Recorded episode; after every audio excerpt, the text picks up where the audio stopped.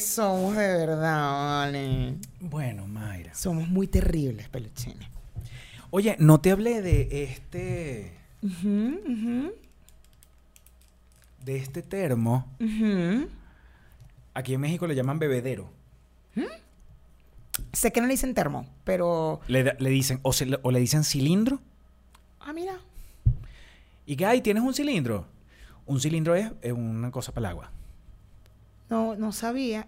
Sé que termo no es porque cuando yo digo termo, el gordi que, que, de que, eh, o sea, para él el termo es el del café, el realmente donde metes el café, que es para mantener, que es como igual a este, pero para mantener caliente. Pero el termo de agua, cualquiera que nosotros tenemos, no, no, no lo, ha- no, no, pero no sabía cómo se llama, lo llamaban. Bueno, este es de un material, Es de cobre, ¿no? es de cobre, que se supone que uno en su casa, el agua, las tazas, o sea, uno debería tener una vajilla de cobre para las cosas, para las bebidas. Fíjate que mi nutrióloga me manda a tomar en vidrio. Toda la- el agua en vidrio, eh, que todo en vidrio. ¿Por qué? No me acuerdo, pero ella me lo explicó. Bueno, pero esto, lo de, lo de tomar en envases así de cobre tiene una explicación también. Sí, también. Porque se supone que esto suel, va soltando eh, algún tipo de elementos que tú necesitas Ah. para tu cuerpo. Mm, Mira. Que sería delicioso tenerlo siempre. Bueno, mi nutrióloga me dice que eh, lo tome en vidrio y ella nos manda a hacer un agua especial para los nutrientes, justo. ¿Cómo es? Eh, con miel, bicarbonato, eh, sal de grano, bicarbonato de sodio. Un miel. suero. Ajá, como una especie de suerito. Y limón. Ok. Y pero que la preparemos en vidrio siempre. Y que nos la tomamos en, en vidrio. Supongo que porque ya tiene los nutrientes, ¿no? Digo yo, hablando que hubo nada. Podemos llamarla. Porque por algo debe ser en vidrio y no en plástico. En plástico cero. Cero. Y no en cualquier cilindro. Porque hay materiales que no son buenos. Por eso, vidrio sí. Por Vidrio ejemplo, siempre. anime, no te vaya, no se te ocurra. No, anime, no vayas a tomar anime. Ni en cartón. Porque mi nutrióloga Mi nutrióloga me dice que no tomen cartón. no jodas. Peluchines, amamos los comentarios. Demasiado. Y se lo decimos aquí, se los decimos, se lo decimos Se los decimos. desde acá, desde On Loud. Production. Loud. Production. Porque si tú, peluchín, que estás viendo este programa, quieres, tú has visto cómo ha mejorado la calidad de la imagen de Ponte tú. ¿Me entiendes? Este, acá, si hay algo que no haya mejorado, eso es culpa de nosotros. Por ejemplo, que nosotros todavía tengamos, que todavía tengamos el set exactamente igual que el día que estrenamos el estudio, eso es, pro- eso es un problema de nosotros. Nosotros Que lo vamos a resolver. Lo vamos a resolver pronto. Sin embargo, Cuando hay algo. libro. Cuando salga nuestro libro, ahí sí. Sin embargo, este, nosotros no, ustedes, nadie en el mundo podría negar que la nitidez, la calidad, el- la magia de la edición que tiene ahora Ponte tú, eh, arrancó desde que estamos acá en, en, en esta alianza con On Loud. Production. Peluchín, si tú estás aquí en México o estés en cualquier país del mundo, porque esta gente tiene pasaporte, toditos tienen pasaporte. Todos tienen pasaporte. Esa gente Si no tiene tú- limitación para viajar. Necesitas hacer alguna, mm, algún material audiovisual de lo que sea, una conferencia, una fiesta, un evento, lo que sea que tú necesites. Esta es la gente que tiene los equipos de última tecnología, micrófonos, sonido, luces, cámaras, eso tiene todo. Tiene una gente que te dirige. No vale, ¿de qué estamos hablando? Esto es lo que tú necesitas en tu vida. Estar en contacto con la gente de On Loud. Production. Aquí te hay estudios también. Nosotros estamos en el pequeño, pero allá te tienen un estudio más grande. Bueno, eso, mire, eso El estudio tienen- 4 de Benevisión se queda en pañales. Pero por favor, una novela se podría hacer aquí. De verdad.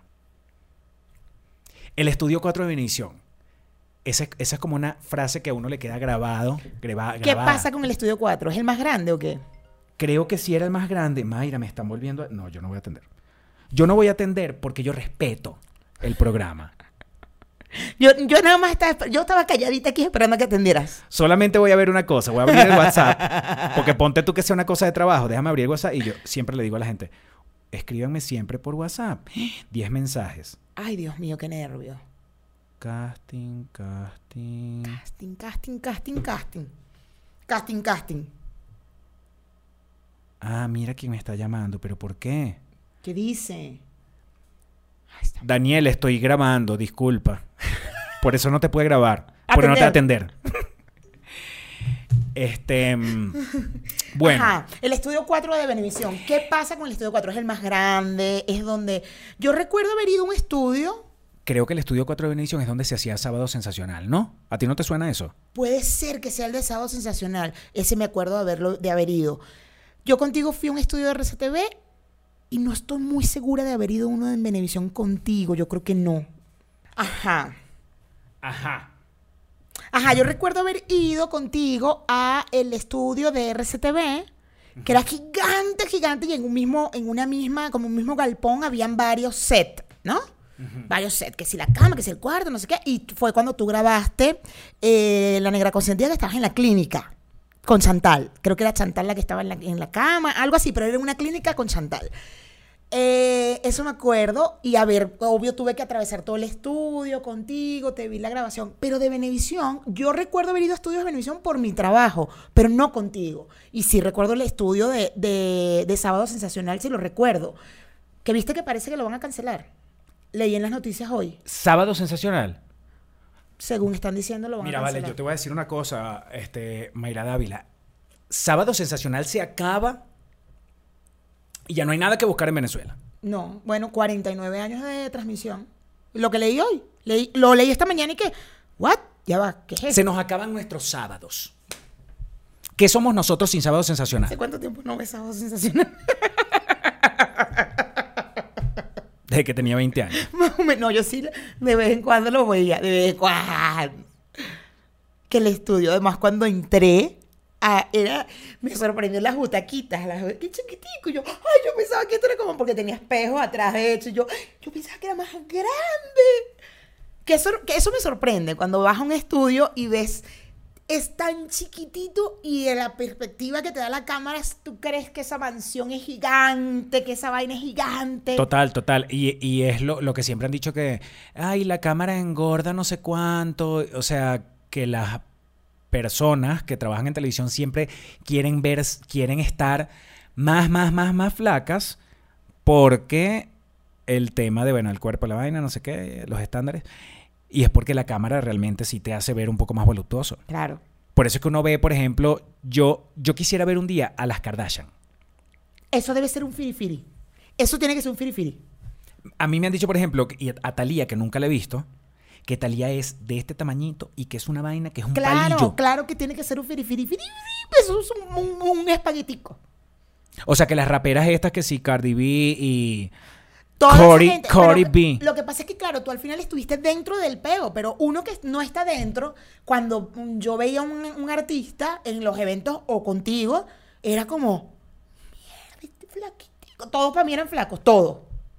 Todos siempre flaquiticos, como, ay, la carita chiquita, todo chiquito, todo. Imagínate Winston. Winston que se veía así y Winston realmente estaba papeado de papeado de gimnasio. Y en televisión se veía así. ¿Tú te imaginas cómo debe estar Winston ahorita? No podemos, porque hablamos de Winston. ¿Cuál es la necesidad? Porque quiero joderle la vida. No vale, qué taza tan deliciosa. Bueno. Ah, yo no saqué mi regalito. Bueno, después lo pongo.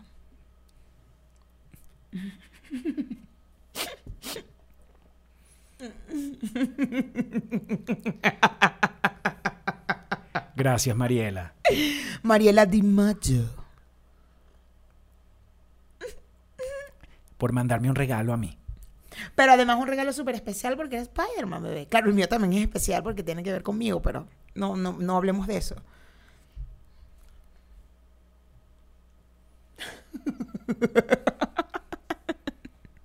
Gracias, Mariela. Bueno, mi negro, entonces.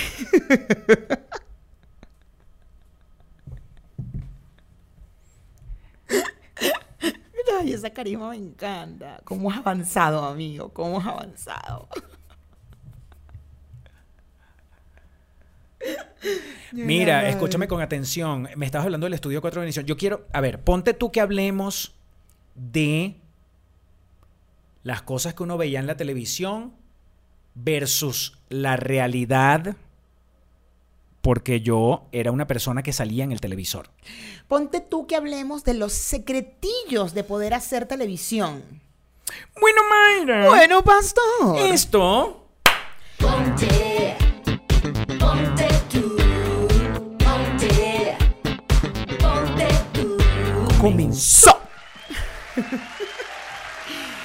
cuéntame, cuéntame, cuéntame, cuéntame. Cuéntame de- de- eso de trabajar en el televisor. Hazme una entrevista. Ajá, vas a hacer una ajá. entrevista. Cuéntame cómo es, cómo es la sensación, cuando, cómo fue tu experiencia cuando llegaste por primera vez a un estudio de televisión, cuando ibas a hacer la novela, porque no es lo mismo un estudio de un concurso, por ejemplo, el- la campiña, el estudio de RCTV en la campiña no tenía nada que ver con el estudio de telenovelas No, no, para en Quinta nada. Crespo. Eran Porque totalmente diferentes. Igual que en Venevisión, que en los estudios donde tú haces un pro- donde se hacen programas es un estudio como que no hay nada. Exacto. Hay una, habrá unas tarimas que son las que se ponen según el programa, pero del resto es interesante porque en la telenovela, cuando tú llegas en la mañana, está ese peo armado de carpinteros, gente pintando, herreros, vaina, un, un ruido, una vaina, un taladro, una, una soldadura.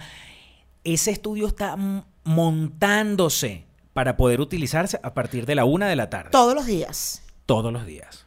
Claro, porque todos los días tenían que cambiar una que otra cosa. O cuando ya tenían listo, ponte la casa de los Montes de Oca. Esa casa ya estaba ahí o la tenían que desarmar porque se necesitaba el estudio, ¿cómo era el peo? Eh, la producción se encargaba, el, el- el que hacía diseño de producción, eh, se encargaba de tratar de sacar las escenas que tenían el mismo set como por grupos. Entonces tú sabías que un set iba a estar montado el día entero y ese día todos los actores, o sí, los actores que tuvieran escenas en ese set, fueran de capítulos distintos, les iba a tocar hacer una escenita ahí o una vaina. Pero yo recuerdo que cuando tú estabas en la novela, no me acuerdo en cuál novela, eh, tú me contabas que eh, habían, habían escenas que grababas en la mañana y salían esa misma noche. cuando la novela está terminando y se extendió por alguna vaina del rating o qué sé yo, este, no, ya los guiones no te llegan, los libretos no te llegan con tanta anticipación. Entonces, a mí me llegó a pasar con Chantal que había una cárcel montada y había que sacar todas las escenas de esa cárcel. Entonces, eh, Chantal y yo grabamos como que cuatro escenas, era una secuencia.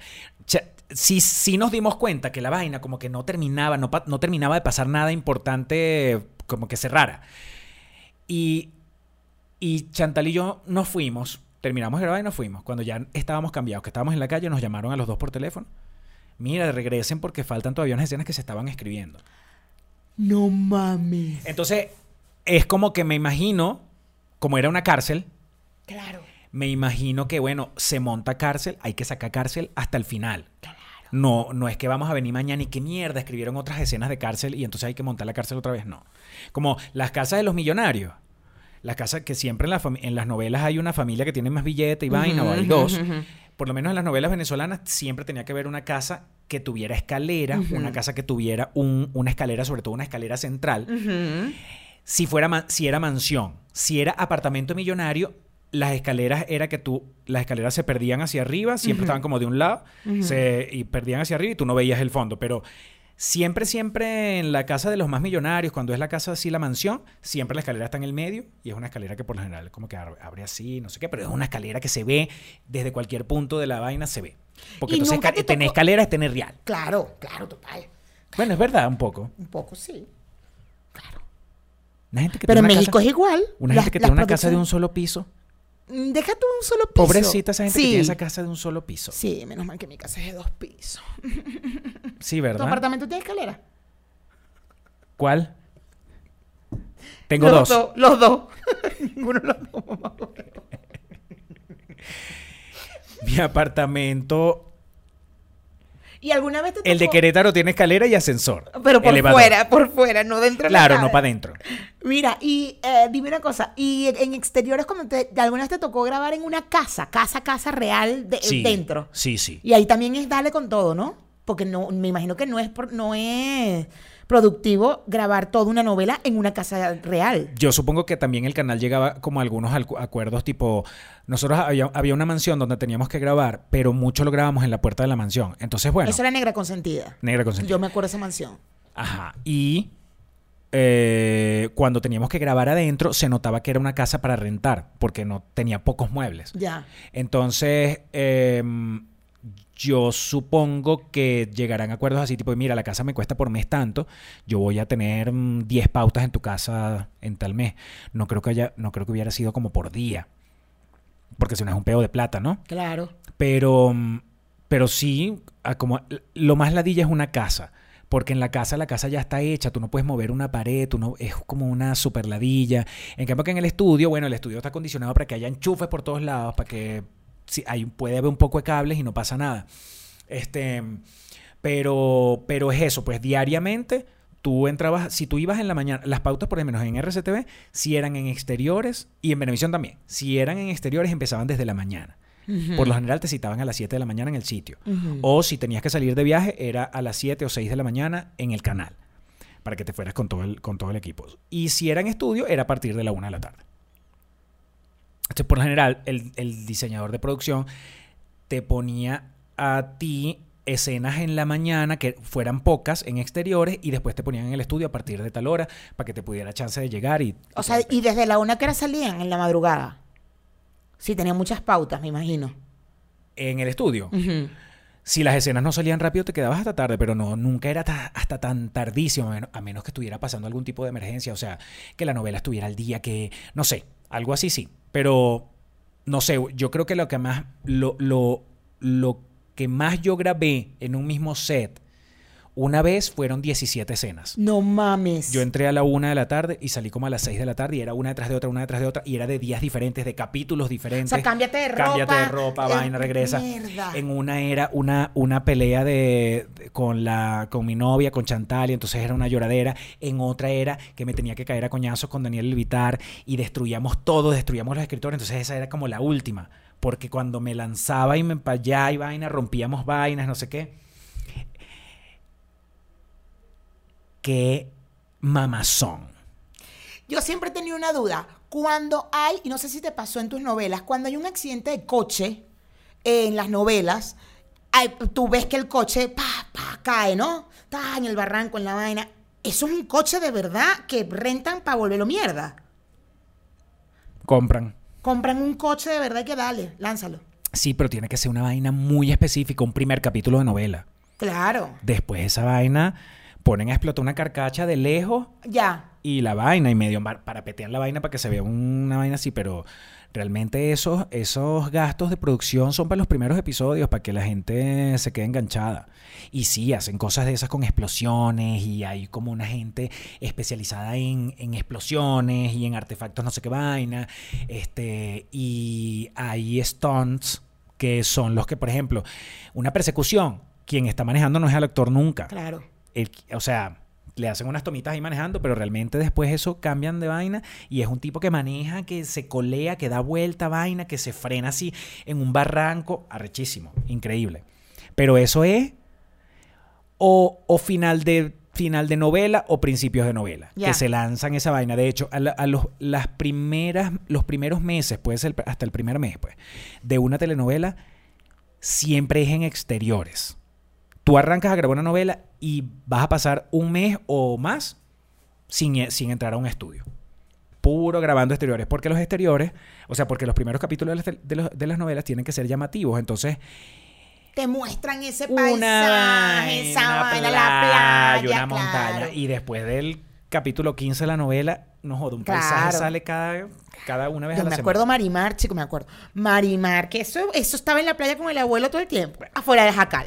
Pero ya después, toda la novela, dentro de Jacal. Esa playa más nunca salió. armar el, el rancho de Marimar, qué fuerte.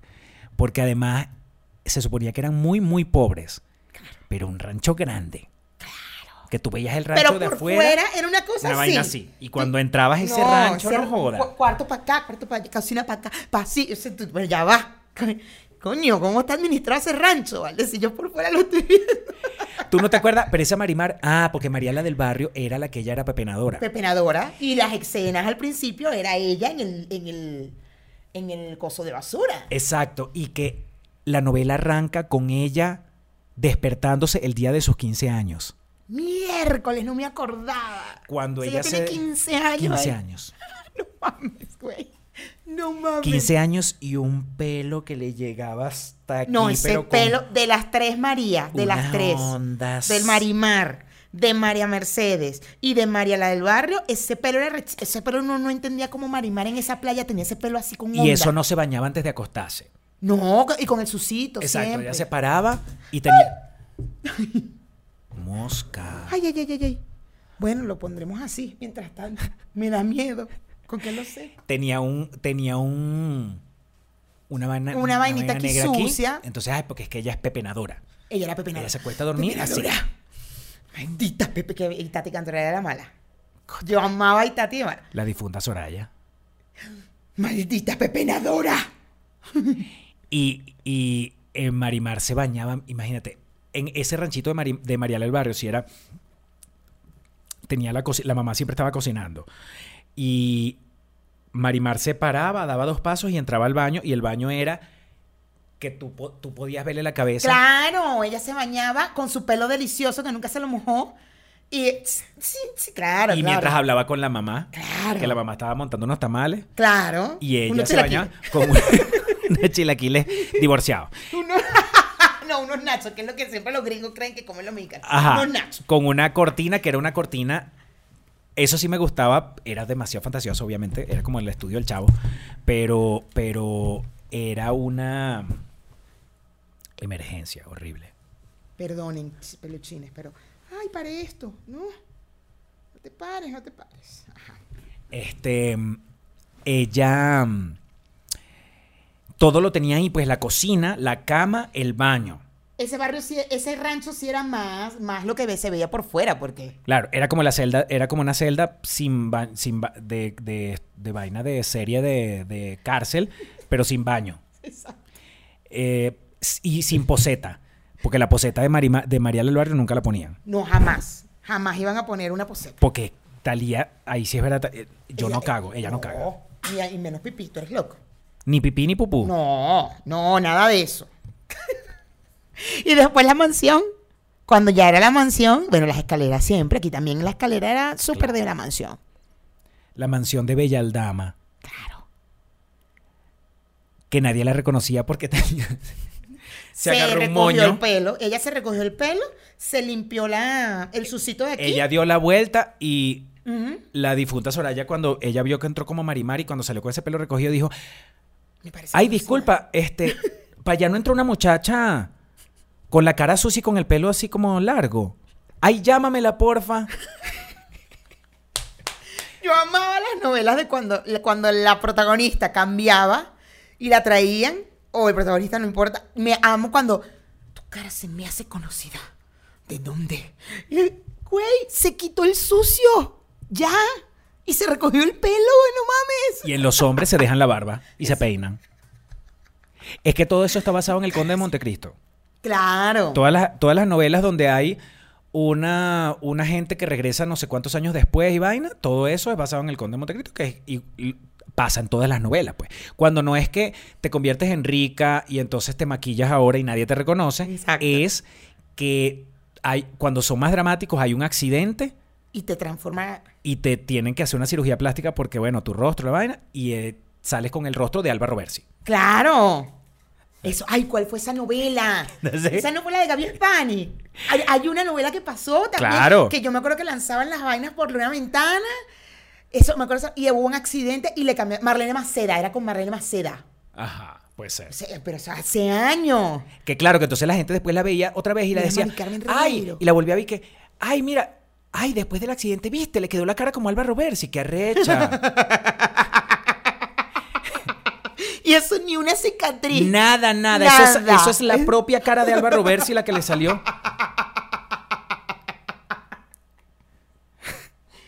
¿Cuál sería esa novela, peluchines? Bueno, los peluchines grandes, pues los chiquitos no van a saber, pero había una novela que creo que era más, o Mari Carmen Regueiro, que le cambiaban la cara, que además los ojos también, porque claro, eran dos actrices totalmente, una rubia y otra. y, y cambió ¿Qué hay? los ojos azules. Ay, mira, eso tuvo un accidente. Vamos a, bus- a buscarla para el hospital. Cuando llega y ves la. Ay, pero le quedó igualito a Gladys Ibarra. Y eso que la, la otra era. Era Sonja Smith. Era Sonja Smith y le, ¿qué arrecho después del accidente quedó igualita a Gladys Ibarra? ¿Qué arrecho?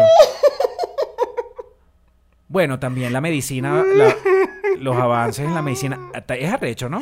Porque además la televisión es como muy rebuscada, ¿no? Súper rebuscada. Es unas vainas que son de verdad. Es como, como, como, como, se me fue la palabra, lo contrario, hiperrealismo, ¿cuál sería? Surrealismo. Surrealismo. O sea, es como un surrealismo demasiado, o sea, ese tipo de cosas como cambiaban. Pero tiene sentido porque antes era para, para generar una ilusión en la gente. Entonces, eso es lo de pinga. Uno que era un pelabola, que vivía en el barrio, uno veía a esa gente y esa casa con esa escalera, era aspiracional. Uno veía la vaina y decía, ay, no, de repente uno, de repente un- unos grandes se, se uno se casa prostituye. con escalera. Uno se prostituye y tiene una casa de esas, ¿no? Porque era lo que... ¿Ah?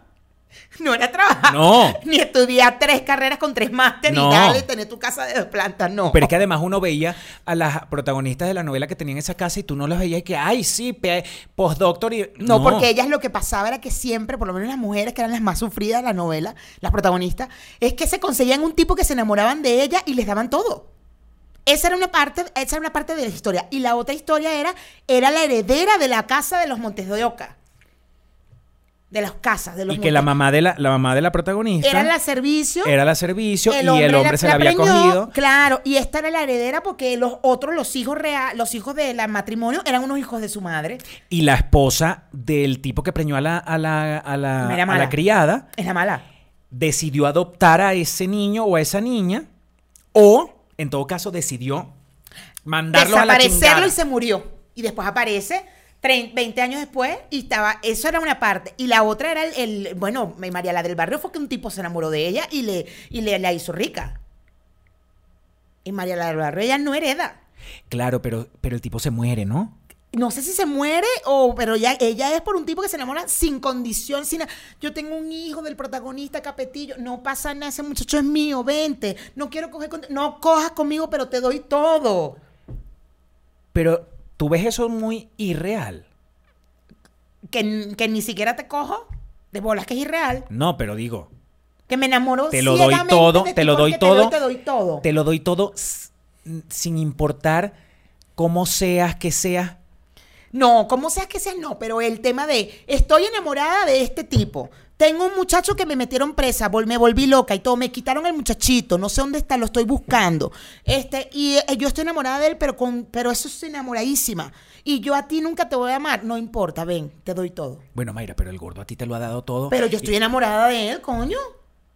Las protagonistas también se enamoran de los de los que les dan todo, no. Siempre están en siguen enamorados del protagonista hasta el capítulo final. Siempre. Bueno, gracias. Bueno, pero en tu caso, Carlos Andrés, gracias. a ti te pasó como lo Mariala del barrio, No, porque yo sí estaba enamorada de mi gordo. pero ella estaba enamorada, pero el tipo se murió y ya bueno, ya después se murió, se no vuelve, vuelve con el otro. Ella no se enamora del que la, de- le da la. No. Ella siempre estuvo enamorada de Capetillo. Siempre. Siempre. en las novelas es así. En la protagonista, desde el capítulo uno que se ven. Ah, Ya están enamoradas hasta el capítulo final que se casan. Siempre. ¿Tú A no te menos que enamoraste sea- de Chantal desde el primer capítulo? Antes de verla. Claro, e- ella estaba con el pelito y ya tú estás enamorado. Es que parecíamos unos perros porque yo, eh, yo, yo sentí que yo le olí los fluidos. Claro, porque ella ni había volteado ya entonces Esa niña estaba lejísimo, lejísimo, Y tú te lejísimo. enamoraste. Y yo como que vi un- como un pelo amarillo que caminó por allá y yo... Enamorado. Ay, me bañé en leche. Claro, hasta el capítulo final. Enamorado. Hasta el sol de hoy, Tú sigues enamorado yo de soy enamorado. Tú la ves ay, algún día terminaremos juntos. O sea, además, este carajito tenía peo en la vista. Él lo que vio fue como una vaina amarilla, ¿me entiendes? Es como los perros. Claro. Eso le olió, le olió- eso le olió la cuca a distancia.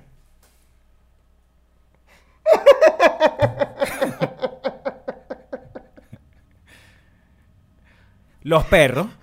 Ay, coño. ¿Y tú te enamoraste? Sin ver a esa muchacha. Y le puse dos muchachos. Dos muchachos le pusiste. No uno, dos. Enamorado hasta el capítulo final, enamorado de esa muchacha. Yo no me acordaba que tu antagónico era, era Daniel Alvitar. Tu antagónico. No me acordaba. Porque él era el prometido de la muchacha. Ah, ya. Y tú eras pobre, claro, porque tú venías de la playa, ¿no? Yo era pobre. De la playa. Pobre de la, de la playa, costa, sí. De la costa. De la claro. costa. Éramos negros, entonces. Yo- Negro playa, negro playa. Negro playa. Yo era negro de playa. Un negro de la ciudad metropolitana Caracas, no. Negro es playa.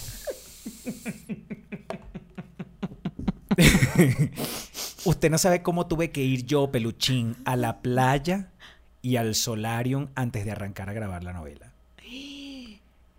Yo agarré un color que era completamente irreal. Nadie, ni un negro de la playa, tiene ese color. Y a Ligia también le hicieron lo mismo. Ligia también. Porque Ligia Pero no era tan oscura. a Ligia la pintaban también, creo que a veces. Ah, porque ella no era tan oscura. No, ella es una morena. Una, ella es trigueña. Es como tú, ¿no? Ella es trigueña. Ella es como de tu color. Sí, creo que O somos. sea, ella no era tan oscura como en la novela, porque era una vaina. Cuando el casting también lo hicieron negras y negras, coño, negras buenas actrices. que podían haber quedado. Bueno. Pero también ahí en la tele se mueven un montón de cosas. Al final te, te conviene más, bueno, como a veces en el cine independiente también, terminas buscando siempre un actor que sea famosillo para poder traer gente. Me imagino que en las novelas igual, ¿no? Claro. O sea, te conviene más de tener el a la caso que de fue Ligia- a lo que sé, no sé qué, ¿no? Sí, en el caso de Ligia, eh, obviamente que le hicieron muchos castings. Ella quedó por casting. Entonces, alguna, algún criterio tenían los que elegían para elegirla a ella y no a otra. Y esas son cosas que uno nunca va a saber, pero lo- uno sabe lo más importante. Ella se ganó su audici- sus cosas a Por través de una serie de audiciones. Claro, pero tú también, pero el color de piel no, que no necesitan oscurecerlo. Y el que estaba compitiendo conmigo por el personaje, lo que pasa es que este eh, Eduardo Bello, que por cierto vive aquí en México, Como tú lo contaste de él, eh, creo que fue en el Patreon que contaste de que él. tenía un afro Ajá, así gigante, ajá. porque Eduardo era modelo. Era modelo. Yo lo conocía de cuando yo hacía comerciales en Venezuela y de repente en RCTV. Y yo, ¿y qué, papel, qué personaje estás tú? Y cuando yo lo veo, negro de playa, descalzo, con short picado de blue jean, ¿no? Los dos. Cuando nos vimos así que, ah, ya. ya. Venimos para el mismo personaje. sí. ¡Ay, qué miedo! Los dos con el pelo así, pero yo tenía un afrito así. Él tenía, él se peinaba el cabello. Y, y de verdad, yo estiro el brazo, yo estiro el brazo y su pelo le, le llegaba hasta arriba. ¡Wow! Y hacia acá. Yo voy a ver si consigo una foto de, de Eduardo Bello de cuando tenía el pelo largo, porque era una cosa impresionante. Claro, él se lo peinaba porque ese era su gancho. ¡Wow! Y quedaste tú, y él era más oscuro que tú. Él es, él es negro, negro. Negro de playa. Él es negro de playa, negro de playa. Negro de Maracay, además, no de Cumaná, sino de Maracay. De allá de los tambores de San Eso es de una San Juan. gente de Puerto Colombia. De Cepe, de Chuao. De exacto, el negro chuao. Qué arrecho, negro. Pero bueno, igual, así como Ligia se ganó su personaje sin ser la negra, de verdad, yo también me lo gané sin ser el negro y bueno, tuvimos que pintarnos. Oscurecerse más, qué arrecho. ¿Cómo, cómo es la lloradera? A mí eso me genera eh, siempre mucha curiosidad, el tema del llanto. El llanto. Porque, a ver, porque hay algo que a mí me pasa con la televisión, porque yo hago teatro, evidentemente, y lo siento totalmente diferente a ambas, ambas, ambas áreas. El- la televisión es como en chinga, ¿no? Es como, acción, ya, ya. Tienes, Sí. Corten, otra vez. Y en cambio en teatro tienes como unas meses de preparación para el momento que vas a llorar, cómo vas, que vas a pensar, que no sé qué. Ok, tu otro actor te da. Tienes dos, tienes el momento que es lo complicado del teatro para mí, es que no hay un corte, sino es, esta, esta es la hora en la que tienes que actuar y tienes que hacerlo bien. Eh, pero ya vienes de mesa y de una concentración no joda antes y te vas dándole. Pero en televisión es en chinga con un chingo de gente además. Y en televisión. alrededor, ¿no? Sí, la cámara, la cámara te va a agarrar el rostro y Exacto. siempre es conveniente por un tema de telenovela que quien vaya a llorar llore con lágrimas. Claro. En el teatro puedes o no llorar con lágrimas, no pasa nada. No- no se ve, pero, pero en el cine y en la televisión la cámara se te acerca y tienes que echar unos ¿Y lagrimones. cómo haces? Mira, yo cuando estudiaba la escena el día anterior, ya hay, es que para mí sí es verdad, hay gente que utiliza una memoria y una cosa, pero para mí es un tema físico. Tú eres más Meissner. Yo no tengo que estar y que acordándome de una vaina y no sé qué, que muerto me sale. pa-". No. Es las palabras que estás diciendo tienen que provocarte el llanto. Y es así. Tú eres más, tú tienes que ir a, estudiar más con Meissner. Tú eres más Meissner. Yo voy a estudiar con el señor. Ma- Yo me voy a escribir en su curso. Búscate escríbete, ahí. escríbete ahí. En Búscalo el, por Instagram. Escríbete ahí en el curso de Meissner. Representativo eres tú. No, espérate, te quiero mostrar una cosa. Ay, vamos, vamos a ponérselo a los peluchines. Ay, ah, es que yo apagué el teléfono. Lo apagaste, coño negro. No, chamo, estamos grabando, perdóname. Este, espero no leer nada horrible. No va a pasar nada, no va a pasar nada, todo va a estar bien. Este, en el en la semana pasada hice un casting donde específicamente los requerimientos del casting era que por favor no importaba el texto, que lo que importaba era No contesta, estoy nervioso. Ay, no, no, no. ¡Ah! No quiero leer nada de esto. Voy a poner aquí en mi grupo de casting, casting no sé qué, casting no sé qué. Eso se llamaba, eso era, ok, aquí te lo voy a poner. Mira esto. Cuando le voy a dar play, Ale, tácata. ¿Tú lo tienes aquí? Ajá. Play. Ay, coño. Ajá, aquí.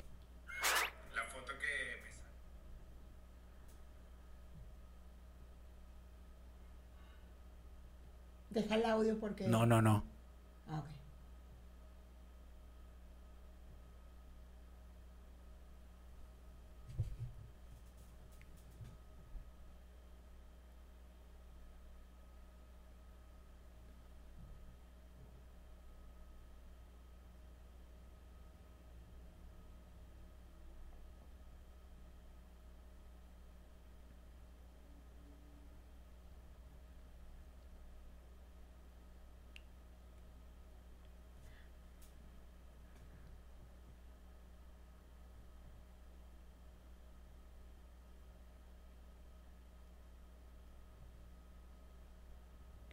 ¿Qué crees tú que pedían en ese, en ese casting? Que lloraras y te rieras al mismo tiempo. Exactamente eso.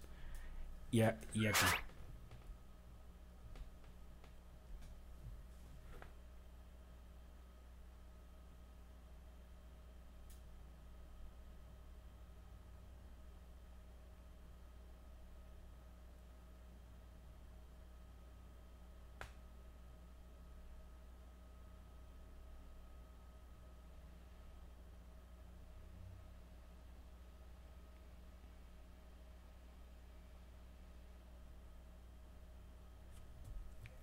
Los ojos, chicos.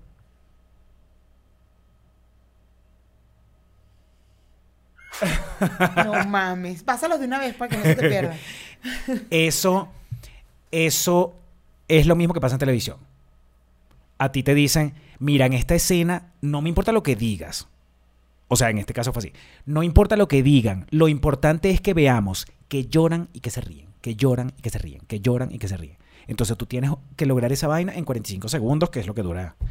Yo me acuerdo que cuando yo fui a grabar, cuando yo te acompañé a grabar, que te estoy diciendo lo de la clínica, está Chantal en la clínica, ella llora, ella, y tal, eso fue lo que me sorprendió. Fue, ah, salió, se fue Chantal un es una máquina. Salió, se fumó un cigarro sentadita así agachadita mientras estaban. Y es que época se podía fumar en interiores y vaina. Se fumó un cigarro y tal. Ya, cha- vamos a grabar. Ay, voy. Yo creo que ella está con un celular, yo no sé. Pero sé que ella estaba rela, tranquila. Bueno, vamos a grabar acción. y yo, ¿para ahí qué? ¿What? O sea, ya. Yo la, o sea, ya la acabo de ver que ella estaba aquí relajadísima, en otro peo, cero, que estaba concentrada. Mm, um, no, no, no. Tal, ya vamos a grabar. Y los que ellos lagrimones que yo decía, ¿cómo puedo? Yo no puedo. Es una máquina. No mames. A Chantal, de hecho, tú le dices, Chantal, este, vamos a dar acción. Tú puedes, este, a los cinco segundos puedes ya echar una lágrima ya por este ojo. Rácata. Juá. Lágrima por este ojo. Qué Insólita. Qué arrecha. Pero es que es una vaina, hay, hay, hay como algo en...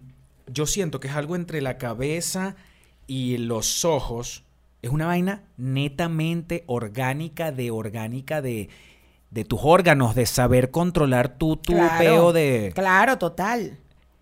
Este... Porque además yo no me quiero imaginar un actor de televisión que tiene que llorar, que agarre y sea método Stella Adler o Stanislavski, ¿no? Que tienes que ir, o ¿cuál es el otro? Strasberg. O es, no, el otro, bueno, no me acuerdo. Que te tienes que ir a una memoria. Deja mirar una memoria cuando murió mi papá, estoy en la funeraria, no sé qué. Imagínate, corten, otra vez. Mi papá, la funeraria. Coño, te vuelves loco, ¿no? Es que te puedes volver loco de tanto ir, ir para atrás a buscar una vaina que te haya generado dolor para poder que te salga el dolor, de, y salga la lágrima, la vaina y que la vas a grabar. ¿Cuántas veces podías grabar tú una misma escena? Una misma toma. Porque no, la escena es completa y las tomas son aquí y acá.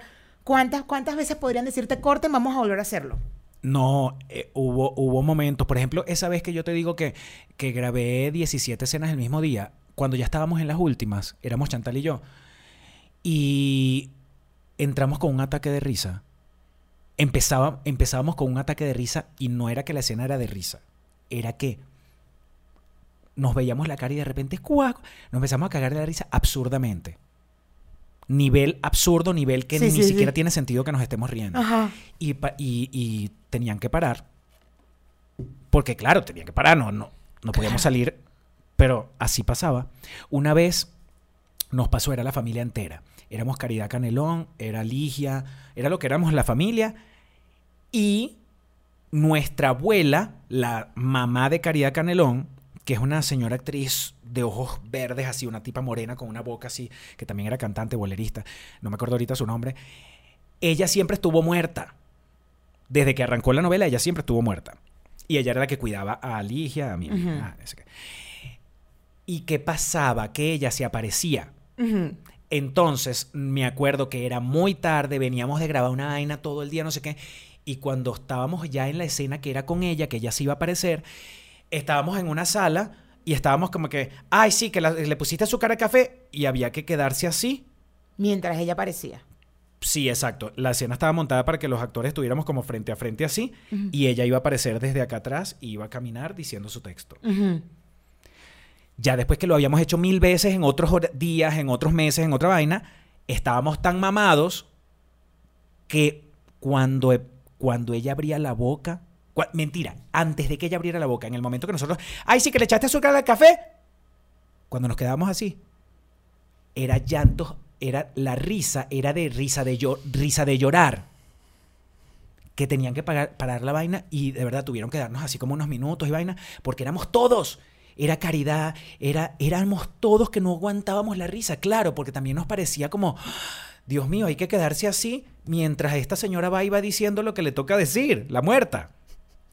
Entonces nos moríamos de la risa por eso y es, eso, esa es como una de las ocasiones donde tienen que parar para repetir y repetir y repetir. Y otra cosa también por temas técnicos, por, por tema de texto, coño, tiene que ser que era un actor muy nuevo o verga, pana, no te re, de verdad, Pero no te ¿cuántas leíste. veces lo normal, leyéndote el texto, teniendo todo preparado, cuántas veces grababas una toma? Debería ser una, Una sola. pero no. Lo normal podría salir en una. Pero siempre el director, Siempre por un tema de más, cuidarse, no sé qué, graba otra más.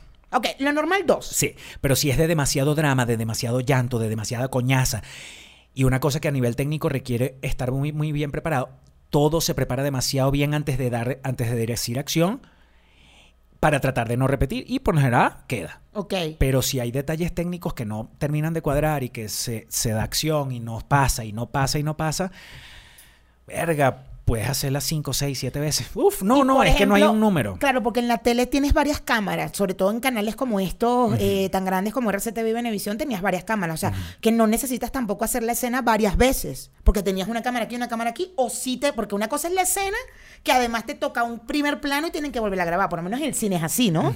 Que ahora vamos para el lado de acá, que se vea tu cabeza, entonces sigues la, la misma escena. Después para acá, después para acá, después para acá. Coño, la misma escena la grabas diez mil veces por un tema de tomas. No, ¿sí me explico? Sí. En la novela no, porque tienes varias cámaras. Tienes varias cámaras y entonces resuelves con una, resuelves con otra.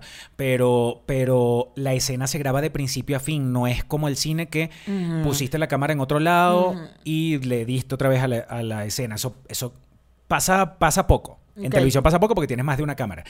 Y en, en comerciales pasa que tú puedes... Yo he llegado a repetir en comerciales 25 veces la misma escena. No mames. No mames. Claro, nunca es una cosa tan elaborada, o sea, porque son como cortitas.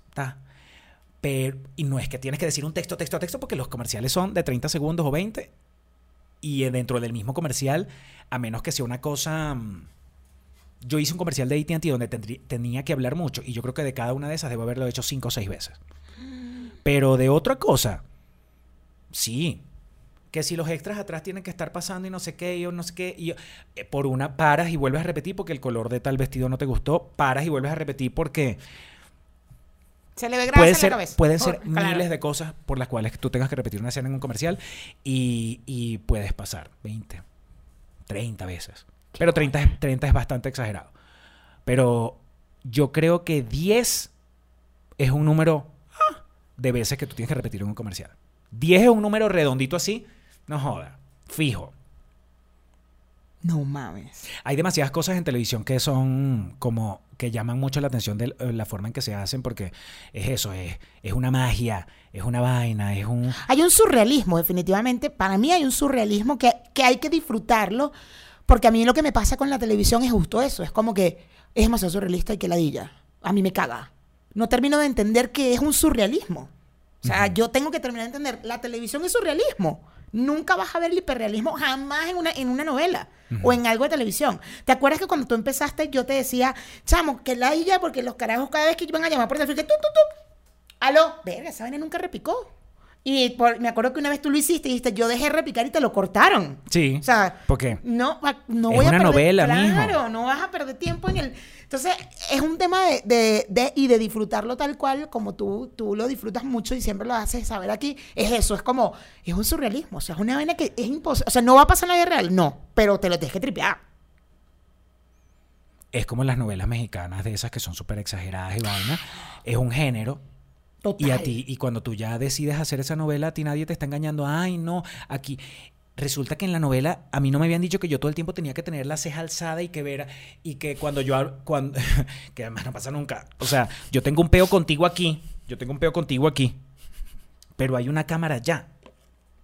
Yo necesito en algún momento darte la espalda, caminar claro. para allá y hablarte y hablarte para atrás. Claro, claro, claro, Que claro. tú dices, ¿quién, habla, ¿quién le habla para atrás al otro? ¿Quién le habla para atrás al otro? Sí, sí, sí. Es como para que el otro me diga, mira, epa, ven acá, ¿para dónde estás hablando tú? Ven acá. ¿Qué es, mijo? Estoy aquí. ¿Tienes un peo conmigo? ¿Qué? No, yo sería de esa. Yo sé. Pero este, ¿por qué me habla para atrás? Porque hay una cámara. Pero no, eso Tú no. serías como Cantinfla. ¿Tú no viste, tú no viste Cantinfla es una película que se llamaba El Extra? No. Eso es una maravilla del, del cine mexicano, porque él ah, era de la Revolución Francesa. Entonces, los extras tenían que gritar este, que quemaran o no sé quién en cosas en francés y arrechos. Y este, ¡el hijo de la chingada! y, el director, el director escuchaba así y decía, ¿quién? No, no, no, tú no sabes. Eso es una. El extra de Cantinflas La Peluchines. buscar, eso es una cosa que es genial. Sencillamente genial. Porque es que él no termina de entrar en el peo de que son unos franceses. ¿Tú nunca viste Modern Family cuando eh, Sofía, que está con Phil Dunphy, eh, están como no sé en qué carajo y se meten en un café y están grabando y dicen, bueno, está bien, vamos a ponerlos de extra. Y los ponen en una mesa atrás y, y los carajos y que... Y agarran el tenedor y no hay nada y que... ¿Qué están haciendo? bueno, estamos comiendo. Los extras son unos grandes personajes. En la vida real, la persona que se dedica a hacer extra son unos super personajes. Yo los he conocido porque yo he hecho extra aquí en comerciales y en televisión un coñazote de veces. Y son unos personajes interesantes porque además ellos, muchos se toman en serio su trabajo. Es como... Y, y- y además es como tiene que ser. Claro. Más de una vez ha habido peos con un- en un comercial porque al extra que va pasando por allá atrás le dio la gana de hacer otra vaina que... Que no era. No, chamo, usted tiene que hacer lo que le digan. Cuando digan acción, tú tienes que contar dos segundos y caminar de aquí para acá. Esa es una vaina que pareciera tonta, pero que quien respeta el trabajo de extra, sí lo hace con compromiso. Qué arrecho. O Qué sea, arrecho. ¿Es así? A mí me, a mí me siempre me, va- me sorprenden los extras, siempre, siempre los veo. Y en Friend, en el café, me, yo siempre los veo, ¿no? Siempre, siempre. Bueno, ya sabes que yo lo he visto tantas veces que hay temporadas que me dedico a ver los extras nada más. Entonces veo los, los extras del café y digo, qué bola de esto carajo, porque además ellos están en un café. Ellos están hablando, están en no sé qué. Y esto, y claro, la escena principal están ellos en el sofá, que evidentemente el audio son ellos, quienes están hablando son ellos. Estos de atrás no están hablando un coño de madre. No pueden, no pueden hacer- decir nada con No, volumen. claro. Y esto es peo y tal. A veces cuando hay un grito, voltean. Y si no, si ellos están hablando ahí, no sé qué, ellos, ni, ellos están en un café. Yo siempre los veo y digo, bol- No, yo estaría, ¿qué? Viendo los carajos todos. O actuando ahí atrás. Así que, Este le dices al otro que. no, yo no podía hacer extra. Mira, quiero hablar sobre los besos. Los besos, no, los besos y quiero que también me cuentes las escenas sexuales, las, las escenas de cama. ¿Tú tuviste escenas de cama con Chantal?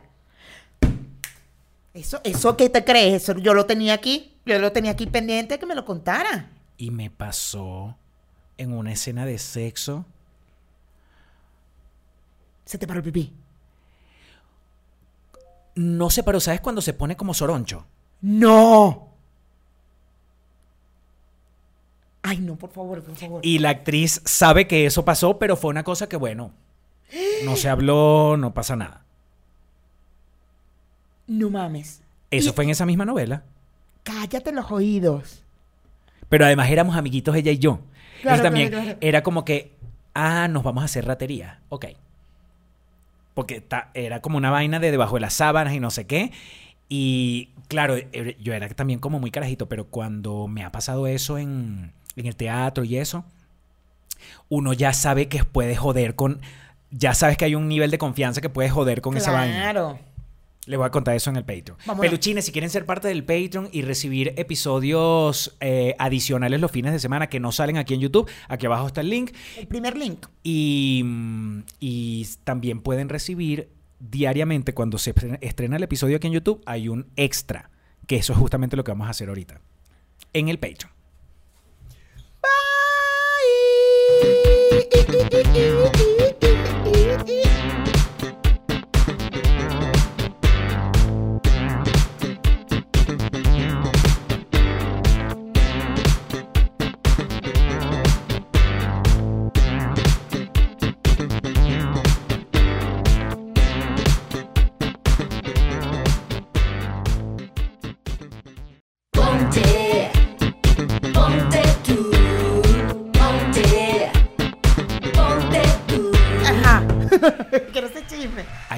Hay ¿Con una quién te actriz. pasó?